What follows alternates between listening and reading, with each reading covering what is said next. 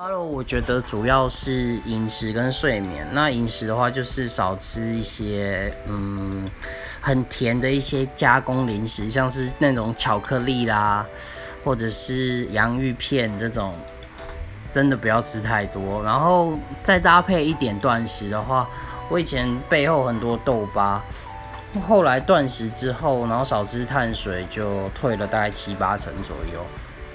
然后最近我有点。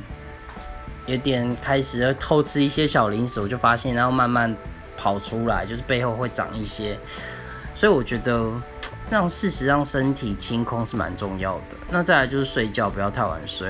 那小习惯的话，我觉得我会做，我用丝瓜布或者一些比比较稍微粗颗粒的那种搓澡巾，我会去搓身体，然后脸会轻轻的搓，我觉得还蛮有帮助的。